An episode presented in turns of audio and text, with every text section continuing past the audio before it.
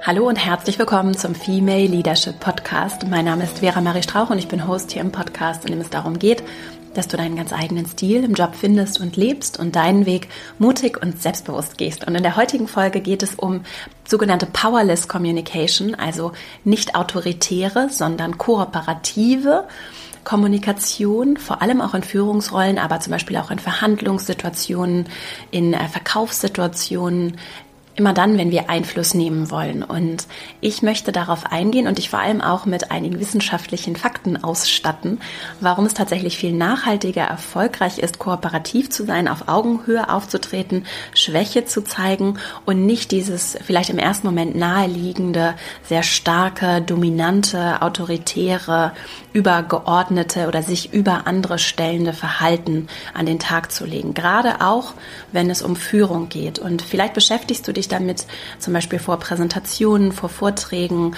in deiner Führungsrolle, wenn du dich reflektierst oder wenn du auch überlegst, ob du überhaupt Führungsrollen annehmen möchtest, ob du das Zeug für gewisse Dinge hast. Vielleicht beschäftigst du dich dann damit, ob du stark genug dafür bist, ob du dominant dafür bist, ob du das richtige, in Anführungszeichen, Auftreten hast. Und ich möchte dich heute mit dieser Folge vor allem inspirieren und dir Mut machen, dass der Weg, der sich für dich auch intuitiv richtig anfühlt und der vielleicht nicht so dem traditionellen Bild entspricht, äh, gerade dann, wenn er eben weniger dominant und eher auf Augenhöhe, eher kooperativ ist, dass der tatsächlich erwiesenermaßen deutlich erfolgreicher und vor allem auch nachhaltig erfolgreicher ist und wie genau das aussehen kann, das teile ich mit dir und habe heute für dich wieder drei praktische Impulse, die du hoffentlich mitnehmen kannst und auch ganz tolle Literatur zu diesem Thema. Und jetzt wünsche ich dir ganz viel Freude mit dieser Folge und dann legen wir gleich mal los.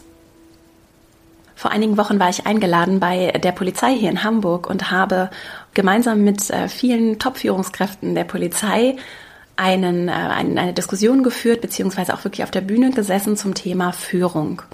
Und was mich dabei sehr beschäftigt hat, ist tatsächlich auch in der Vorbereitung, wie trete ich denn da auf? Da sind viele Menschen, die sind deutlich älter als ich, die sind sehr erfahren, die haben sehr große Teams.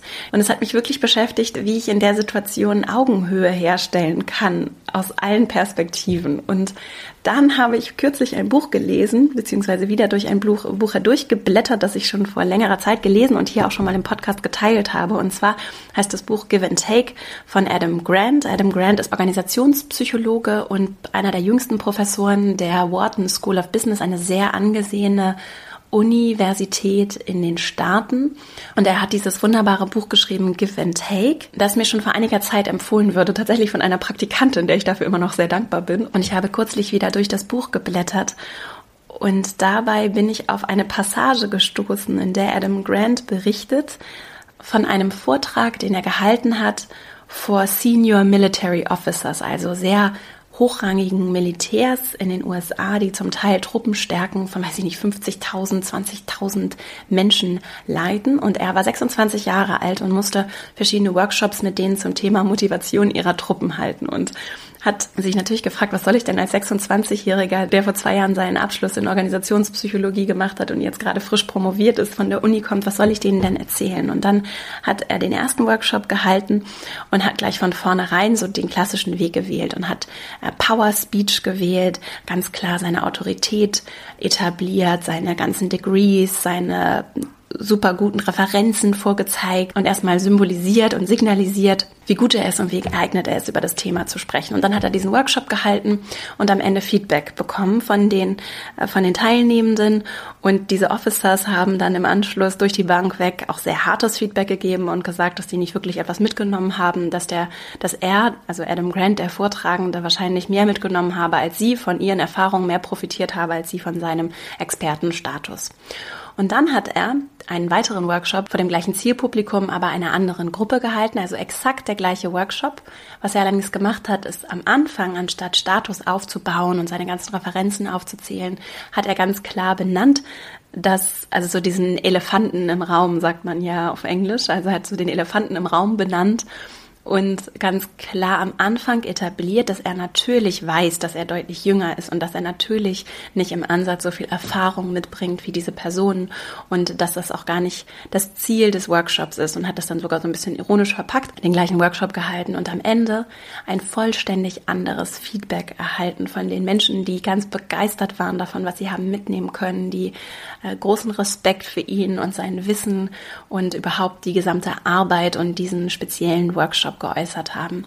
Und äh, daraufhin hat er sich eben mit diesem Thema aus einer nochmal anderen Perspektive beschäftigt. Diese Situation beschreibt er eben innerhalb dieses Buches Give and Take, indem er vor allem aus drei verschiedenen Perspektiven auf soziale Interaktion blickt. Deswegen heißt es auch Give and Take. Und zwar unterteilt er Menschen in sozialer Interaktion in ganz grob gesagt drei Kategorien. In die Taker, in die Matcher und in die Giver. So, die Taker sind die Personen, die von anderen nehmen und die am Ende mehr haben wollen, wenn sie zum Beispiel auch mit anderen Leuten verhandeln, wenn sie etwas geben, etwas verschenken, wenn sie einen Gefallen tun, dann geht es darum, dass sie am Ende mehr mitnehmen, als sie hineingegeben haben. Dann gibt es die Matcher, das sind Menschen, die geben genauso viel, wie sie zurückbekommen. Und dann gibt es die sogenannten Giver und das sind Menschen, die geben einfach in dem Vertrauen, dass natürlich auch Dinge zu ihnen zurückkommen, aber ohne aufzurechnen und ohne so einen Score zu halten. Und insgesamt geht es in dem gesamten Buch, ich beziehe mich auf heute auf ein Kapitel daraus, Insgesamt geht es in dem gesamten Buch darum, wie erwiesenermaßen die Menschen, die exceptionally erfolgreich sind, also die überdurchschnittlich erfolgreich sind, Giver sind. Was ja erstmal nicht der intuitive, vielleicht erste Rückschluss für dich gewesen wäre. Es ist aber tatsächlich so, dass außergewöhnlich erfolgreiche Menschen diejenigen sind, die geben. Es gibt auch den Fall, dass Gebende sehr, sehr unerfolgreich sind, weil sie sich in dieser gebenden Haltung vollkommen verlieren und sich selbst dann vielleicht auch nicht genug geben. Ich habe dazu auch schon hier eine Podcast-Folge gemacht, in der ich noch detaillierter auf dieses Konzept auch eingehe. Ich verlinke die auf jeden Fall auch noch in den Shownotes, falls du Lust hast, da auch nochmal reinzuhören. Und ich meine, dass ich auch in der Folge zum Thema Netzwerken darüber gesprochen habe. Ich verlinke auf jeden Fall alles dazu hier auch nochmal in den Show Notes. Auf dieses Giver- und Taker-Konzept möchte ich heute nur am Rande eingehen. Und zwar aus der Perspektive von Powerless Speech, also von, oder von Powerless Communication, also von Kommunikation, die wirklich auf Augenhöhe stattfindet, beziehungsweise sich nicht über andere stellt. Denn zum Beispiel auch in der Vorbereitung auf auf Seminare, Veranstaltungen, vielleicht auch wenn du Präsentationen hältst. Bei mir ist es so, dass ich mich dann wirklich häufig frage, was kann ich denn den Leuten erzählen? Wie bekomme ich es denn hin, dass sie Respekt vor mir haben, wenn ich doch so viel jünger bin oder wenn ich doch ganz andere Erfahrungen gemacht habe? Und äh, muss ich dann nicht vielleicht, und das ist mir auch schon passiert, dass ich dann diesem, diesem Gedanken gefolgt bin, dass ich besonders viel Status aufbauen muss und besonders viel Akzeptanz erstmal auch durch meine ganzen Erfahrungen, meine ganzen Credentials, das, was ich schon alles gemacht habe, studiert habe, wo ich schon überall war, was ich für, im Job für krasse Sachen gemacht habe, dass ich das erstmal aufbauen muss, damit die Menschen mir auf Augenhöhe begegnen. Und das und das war für mich sehr, sehr schön, das auch nochmal so zu lesen, fühlt sich für mich nicht richtig an. Und trotzdem bin ich ganz häufig auf diesen Gedanken auch schon reingefallen.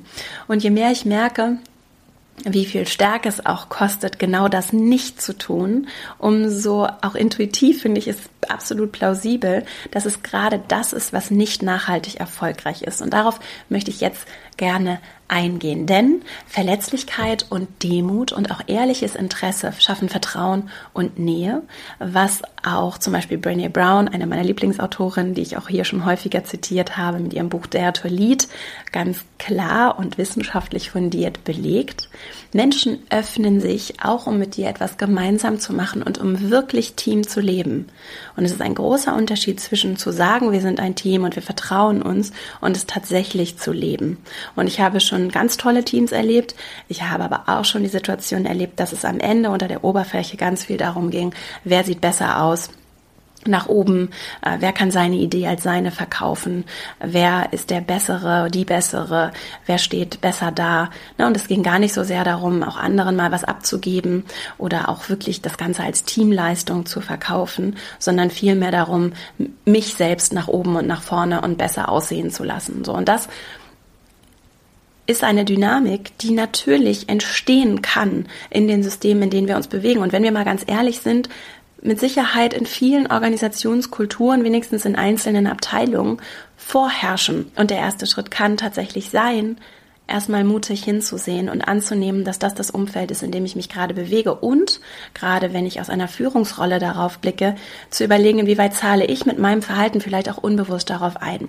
Und das wäre heute noch so ein Nebeneffekt dieser Folge dass das vielleicht für dich nochmal eine ganz interessante Perspektive ist, auch um auf dein eigenes Verhalten zu blicken und zu überlegen, wie du vielleicht auch, ohne dass du es eigentlich willst, darauf einzahlst, dass Menschen eher gegeneinander arbeiten als wirklich miteinander. Und mein erster Impuls für dich heute ist, dass grundsätzlich die Wissenschaft zeigt, dass zwei grundlegende Routen gibt, Wege gibt, um Einfluss zu nehmen. Der erste Weg ist Dominanz. Also dieses ganz klassische Power aufbauen, Status aufbauen, Autorität. Und der zweite Weg ist, im Englischen heißt es Prestige, man könnte das übersetzen mit Ansehen als Einflussmöglichkeit. Also diese beiden Wege gibt es. Durch Dominanz erhalten wir Einfluss und den erhalten wir tatsächlich. Also das ist erwiesenermaßen so, dass wir Einfluss erhalten, weil wir stark wahrgenommen werden, weil wir als machtvoll, mächtig wahrgenommen werden und auch autoritär gesehen werden. Dadurch erhalten wir Einfluss und können auch wirklich faktisch Menschen beeinflussen. Als zweites gibt es eben die Route, dass wir Prestige, also Ansehen erhalten. Dann haben wir Einfluss, weil die anderen uns respektieren, uns vielleicht auch bewundern, weil die anderen es auch angenehm finden, mit uns etwas zusammen zu machen und uns vertrauen.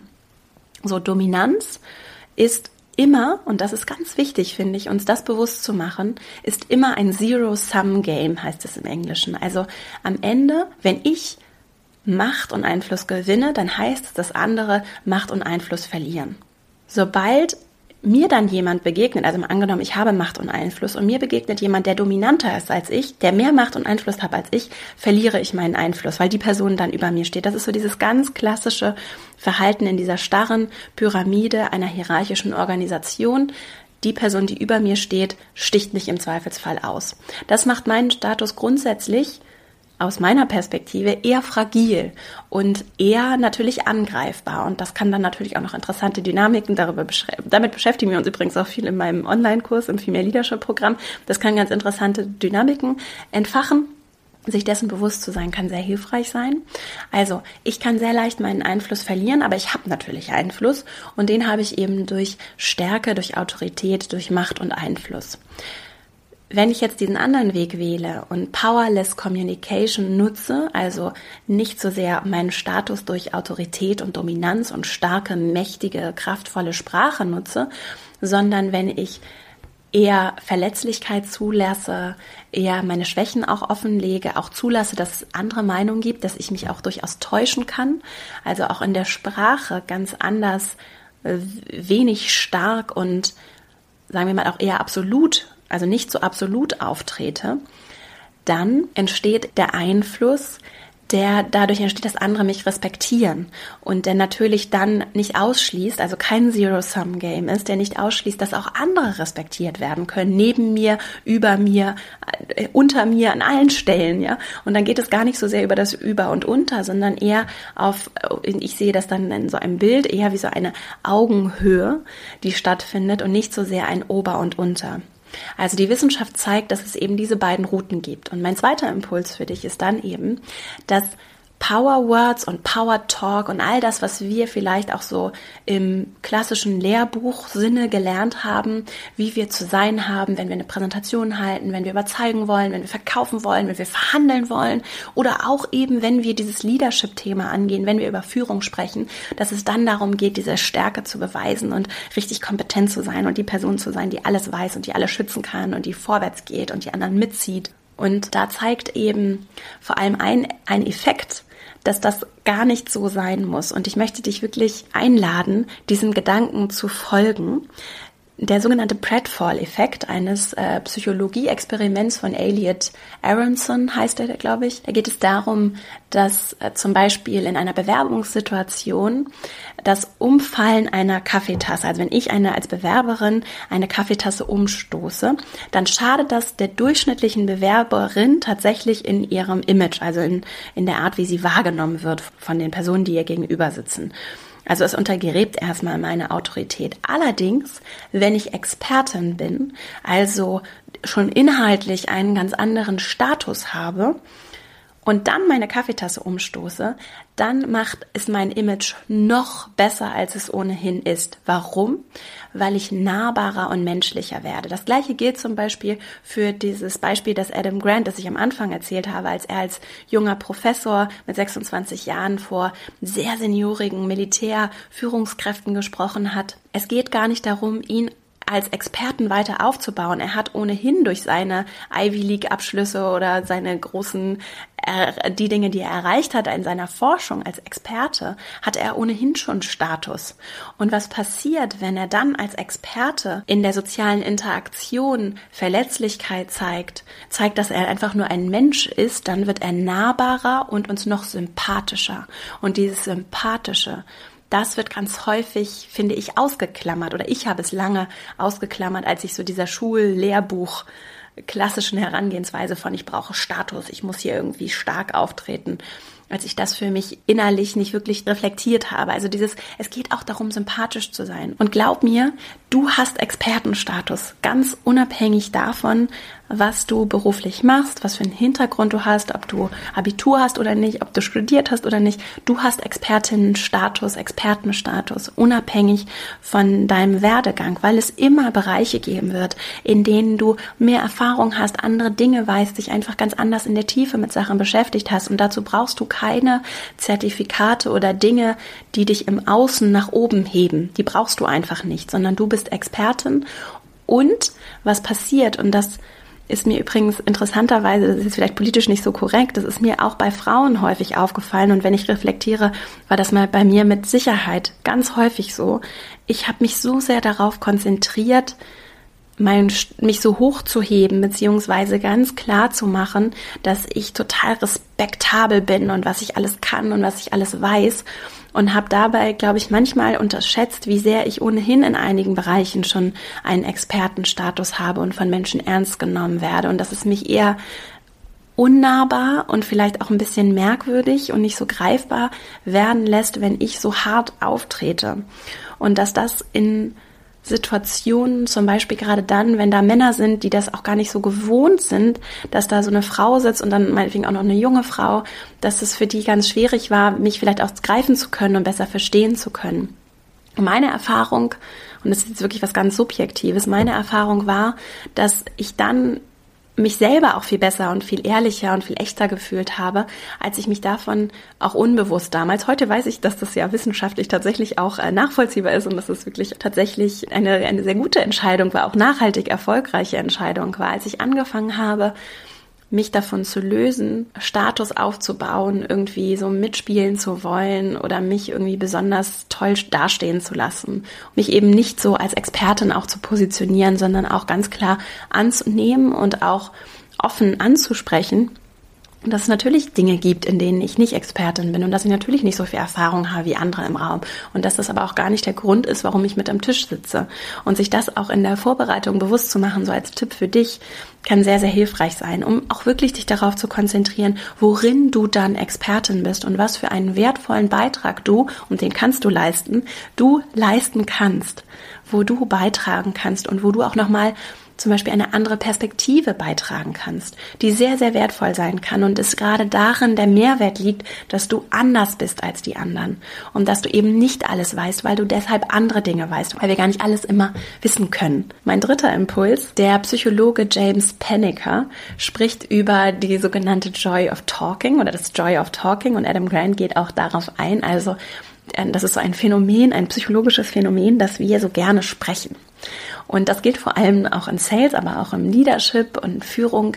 Je mehr ich erzähle, desto mehr mag ich meinen Gegenüber. Und das kann auch für Netzwerksituationen hilfreich sein. Also je mehr mein Gegenüber erzählen kann, je mehr Fragen ich stelle, umso mehr wird die Person mich mögen. Und interessant auch in Gruppensituationen, je mehr ich rede, desto mehr meine ich über eine Gruppe zu wissen. Dabei ist ja rational das Gegenteil der Fall. Empfunden ist es aber anders. Und das ist auch etwas, was wir häufig unterschätzen. Es geht ja darum, was wir empfinden, was wir fühlen, ob uns jemand sympathisch ist und gar nicht so sehr um sachliche Zahlen, Daten und Fakten. Denn sachliche Zahlen, Daten und Fakten sind nicht immer das, was wir meinen, was das naheliegendste Sachliche ist. Also jemand erzählt viel, das heißt nicht, dass er viel über die Gruppe weiß. Wenn er Fragen gestellt hätte, würde er mehr wissen. Dann wäre der logische Schluss, scheinbar logische Schluss, dass die Person dann natürlich auch den Eindruck hat, nicht so viel zu wissen. Es ist aber genau das Gegenteil psychologisch gemessen der Fall. Und das ist so eine, finde ich, grundsätzliche Erkenntnis, dass nicht immer der erste schnelle Schluss der richtige sein muss und dass es sich deshalb gerade besonders auch lohnt, Fragen zu stellen, genauer hinzugucken, auch der eigenen Intuition ruhig Raum zu schenken und sich zu erlauben, auch mal kritisch nachzufragen, auch wenn es vielleicht die allgemein gängige Meinung ist, zum Beispiel, dass ich ordentlich Power und Status aufbauen muss und Autorität brauche, um gut in Führung zu sein. Denn es kann durchaus sein, dass das Gegenteil der Fall ist auf diesen letzten, in meinem letzten Impuls möchte ich gerne auf genau diesen Punkt eingehen. Die Menschen erzählen gerne von sich und zuhören, Fragen stellen, ehrliches Interesse zu zeigen, kann deshalb so erfolgreich auch unter anderem sein, damit Menschen uns mögen und Vertrauen gewinnen und vor allem das Ganze zu tun, also zuzuhören, Fragen stellen, ehrliches Interesse an der Person zeigen, weil ich es wirklich so meine. Und weil ich eben, und da schließe ich jetzt so ein bisschen den Bogen zurück zum Beginn, weil ich eben ein Giver bin und weil ich jemand bin, der wirklich aus reinem Herzen gibt und sich erstmal für die Kundin, den Kunden, für die Verhandlungspartnerin, den Verhandlungspartner ehrlich interessiert und es erstmal nicht darum geht, meinen Status aufzubauen, mich in die Höhe zu heben, zu gucken, was kann ich alles nehmen aus dieser Situation, also diese Taker-Haltung von ich nehme mehr als ich bekomme, ich baue meinen Status auf, ich nehme mir Macht von anderen, Einfluss von anderen, sondern auf Augenhöhe den Menschen zu begegnen, wirklich verstehen zu wollen, was ihr Problem ist oder ihre Themen sind, was sie beschäftigt, um dann zum Beispiel im Verkauf auch wirklich etwas anbieten zu können, was Mehrwert für die Person schafft. Oder in einer Verhandlung auch darauf zu vertrauen, dass wir einen Weg finden, der für uns beide passt. Und eben nicht dieses Mindset im Hinterkopf zu haben, dass alles ein Zero-Sum-Game ist. Ganz viele Menschen gehen unter dieser Annahme durch ihr Leben und meinen, einfach weil sie es vielleicht nie für sich reflektiert haben, und ich habe das lange auch gemacht, in einigen Bereichen auf jeden Fall, dass ich dachte, es ist ja irgendwie ein, je mehr ich habe, desto mehr, desto besser ist das. Denn am Ende ist das irgendwie hier ein, Summen, ein Nullsummenspiel und ich brauche mehr, damit ich mehr habe. Und es ist genau das Gegenteil in meinen Augen der Fall. Je mehr ich gebe, umso mehr wird auch zu mir zurückkommen. Und das ist eine grundsätzliche Haltungsfrage. Ich möchte dich nur einladen, dich dieser Haltung zu öffnen, denn erwiesenermaßen, zum Beispiel auch in Führungssituationen, also im Verkauf, in Verhandlungen und auch in Führung, ist das genau die Haltung, mit der ich echtes Team Spirit hinbekomme. Wenn mein Team spürt, dass ich immer anderen etwas wegnehmen muss, damit es mir besser geht, damit mein Status hochgehoben ist, dass ich ihnen etwas wegnehme, nämlich Einfluss, Gestaltungsspielraum, damit ich mich künstlich oder damit ich mich erhöhen kann und über sie stellen kann, wenn ich unter der Annahme eines Nullsummenspiels mit anderen Menschen kommuniziere, das werden Menschen spüren. Und deswegen, wenn ich wirklich daran interessiert bin, anderen zu helfen, unabhängig von ihrem Status, ihrer Stellung, dann spüren Menschen das, dann bauen wir Vertrauen auf und dann werden Menschen auch dankbar zurückgeben. Und dann wird das auch etwas mit unserer Kultur machen. Davon bin ich so überzeugt. Und deswegen ist mir das so wichtig mit allem, was ich tue und auch mit meiner Arbeit, dass wir verstehen, wie sehr unser Verhalten auf die Kultur einzahlt, in unseren Abteilungen, in unseren Unternehmen, in unseren Familien, in unseren gesellschaftlichen Gefügen und dass wir alle auch diese Verantwortung dafür tragen, wie sich uns, wie sich Gemeinschaft, Gesellschaft weiterentwickelt. Und ich möchte deswegen gerne abschließen, bevor ich gleich nochmal meine Punkte zusammenfasse, darauf zu sprechen kommen, wie Adam Grant in diesem Buch auch sehr schön darauf hinweist, dass es ein Paradox ist daran, wie wir gerade Leadership wahrnehmen. Menschen glauben, dass ein Inclusive Leader, also jemand, der kooperativ ist, der offen ist, der auch Schwäche zeigt, nicht stark genug ist, um ein Team zu führen. Und das wird tatsächlich auch in der Bewertung von Führungskräften, wenn es zum Beispiel in Einstellungsprozessen darum geht, wer hat das Zeug, etwas zu tun oder nicht, genau so. Das ist so zum Teil die Common Perception, die allgemeine Wahrnehmung. Und so wird es dann tatsächlich auch gelebt. Wir wissen aber, dass die Leader, die, die Führungspersönlichkeiten stärker sind, die inclusive sind, die auf Augenhöhe vorgehen, die Schwäche zeigen, die offen sind, dass es genau diejenigen sind, die stärker sind und nachhaltig überdurchschnittlich viel erfolgreicher, weil sie das Team einladen, wirklich als Team zu arbeiten und dadurch eben das Ganze in einem Team mehr wird als die Summe seiner Teile. Und genau das wollen wir ja erreichen. Und das ist natürlich leichter gesagt als getan, diesen Schritt zu gehen und auch den Atem zu haben, den Mut zu haben, Verletzlichkeit zu zeigen und auch den langen Atem zu haben, wirklich darauf zu vertrauen, dass eben auch Vertrauen etwas ist, was sich mit der Zeit entwickelt. Und für mich auch die klare Priorität zu entwickeln, geht es mir um kurzfristige Erfolge und da kann Dominanz und Autorität sicherlich hilfreich sein. Oder will ich nachhaltig erfolgreich sein in meiner Karriere? Will ich mich verbiegen oder will ich meiner Intuition folgen? Will ich jemand sein, der gibt? Oder will ich jemand sein, der eher nimmt oder matcht?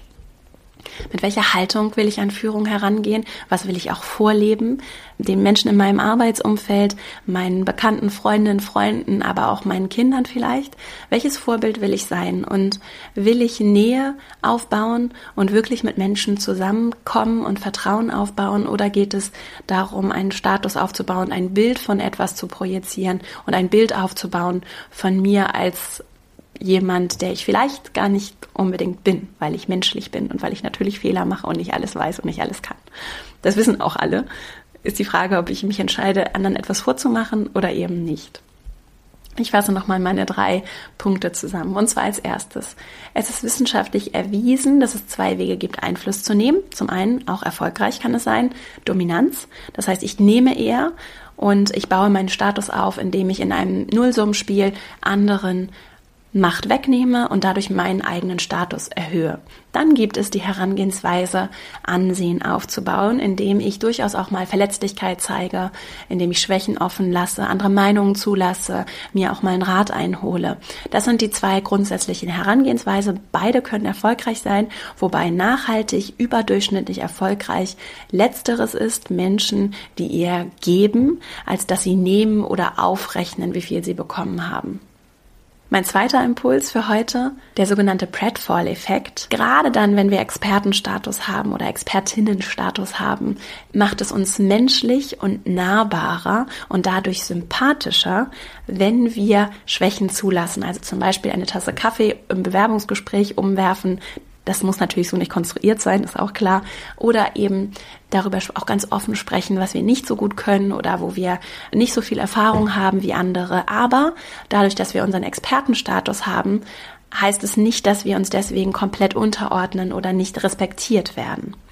Mein dritter Impuls, ehrlich zuzuhören, ehrliches Interesse zu haben, Fragen zu stellen, andere reden zu lassen, macht uns zum einen sympathischer. Die Menschen glauben, sie wissen mehr über uns und hilft uns dabei, bessere Ergebnisse zu produzieren, weil wir besser verstehen, was unsere Kundinnen und Kunden brauchen, weil wir besser verstehen, was unser Gegenüber braucht, zum Beispiel in einer Verhandlung, weil wir auch in Leadership besser verstehen, was brauchen denn die Menschen in meinem Team, damit sie ihr größtes Potenzial entfalten können, damit sie gemeinsam auch als Team zusammenspielen. Und wir entscheiden uns alle, mit welcher Haltung wir zum Beispiel auch in Leadership gehen, in Führungsrollen gehen, Verantwortung übernehmen und mit welcher Haltung wir grundsätzlich durchs Leben gehen, ob wir meinen, alles ist ein Nullsummenspiel und je mehr ich habe, umso besser ist es oder ob es darum geht, anderen zu geben, auch mir selbst zu geben und mit Fülle durchs Leben zu gehen und wirklich darauf auch zu vertrauen und dann auch tatsächlich bewiesen zu bekommen, wie erfolgreich es sein kann,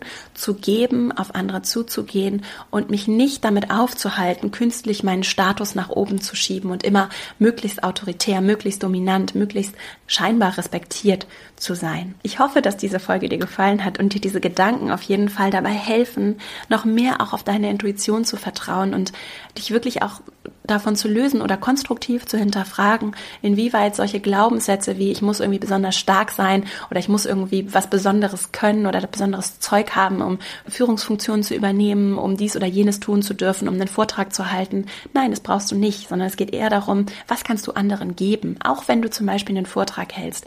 Du wirst immer eine andere Perspektive beitragen können. Und die Frage ist, was interessiert die anderen Menschen? Was brauchen sie? Was ist wirklich ein Geschenk für sie, wenn du zum Beispiel einen Vortrag hältst? Ein Geschenk, das fernab ist von dem, was du scheinbar für dich etablieren möchtest, sondern vielmehr, das darauf eingeht, was diese Menschen in dem Moment brauchen und was du ihnen geben kannst. Und das wird davon bin ich oder ich vertraue darauf ganz klar, das kommt auf jeden Fall wieder zurück. Und ich kann ja hier von dem Podcast sprechen. Ich, ich gebe wirklich so viel, wie ich kann und gleichzeitig gibt es mir ganz, ganz viel, weil ich mittlerweile so viele Nachrichten erhalte und so viele Rückmeldungen bekomme, dass ich gar nicht mehr hinterherkomme und es für mich ein ganz, ganz großes Geschenk ist, weil es auch Teil so sehe ich es auf jeden Fall, dessen ist, was ich geben kann, anderen dabei zu helfen, in ihre ganze Kraft zu kommen und vor allem auch Gemeinschaft und Gesellschaft neu zu denken, anders zu leben. Und ich bin so davon überzeugt, dass wir das nur gemeinsam schaffen und dass es sehr, sehr viel für uns alle zu tun gibt, damit wir uns gemeinsam weiterentwickeln, damit Dinge sich verändern.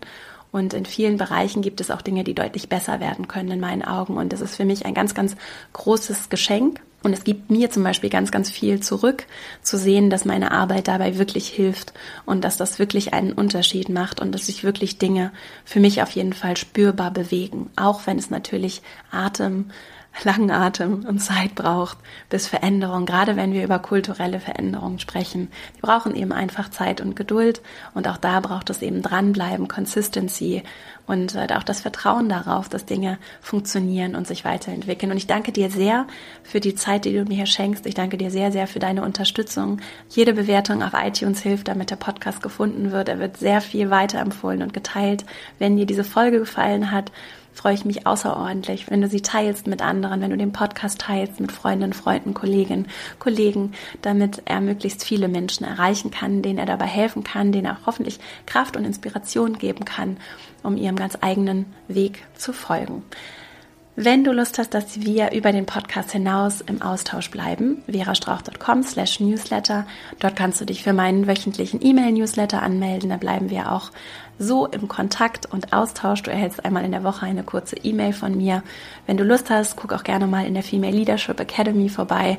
Dort kannst du dich für meinen Online-Kurs in Kürze wieder anmelden, für mein vierwöchiges Online-Programm, mit dem wir im Januar 2020 das nächste Mal starten werden. Ich freue mich sehr, wenn du Lust hast, dass wir auch dort enger zusammenarbeiten und wirklich vier Wochen intensiv gemeinsam verbringen, auch live gemeinsam verbringen. Und natürlich können wir uns auch in den sozialen Netzwerken verbinden, zum Beispiel bei Instagram at Vera Marie Strauch. Dort findest du mich und sonst auch auf LinkedIn und Xing. Und ich freue mich, wenn wir in den Austausch treten. Ich danke dir sehr, wie gesagt, für deine Zeit, die du mir hier schenkst. Ich danke dir auch einfach sehr für den Unterschied, den du machst und den Mut, den du, auch den Mut in kleinen Schritten, den du jeden Tag auch in deinem Arbeitsumfeld an den Tag legst. Und ich freue mich unglaublich auf alles, was noch kommt und was wir hier auch gemeinsam auf die Beine stellen werden und wünsche dir jetzt erstmal eine wunderschöne Woche. Ich freue mich sehr auf kommende Woche. Bis dahin, alles Liebe, deine Vera.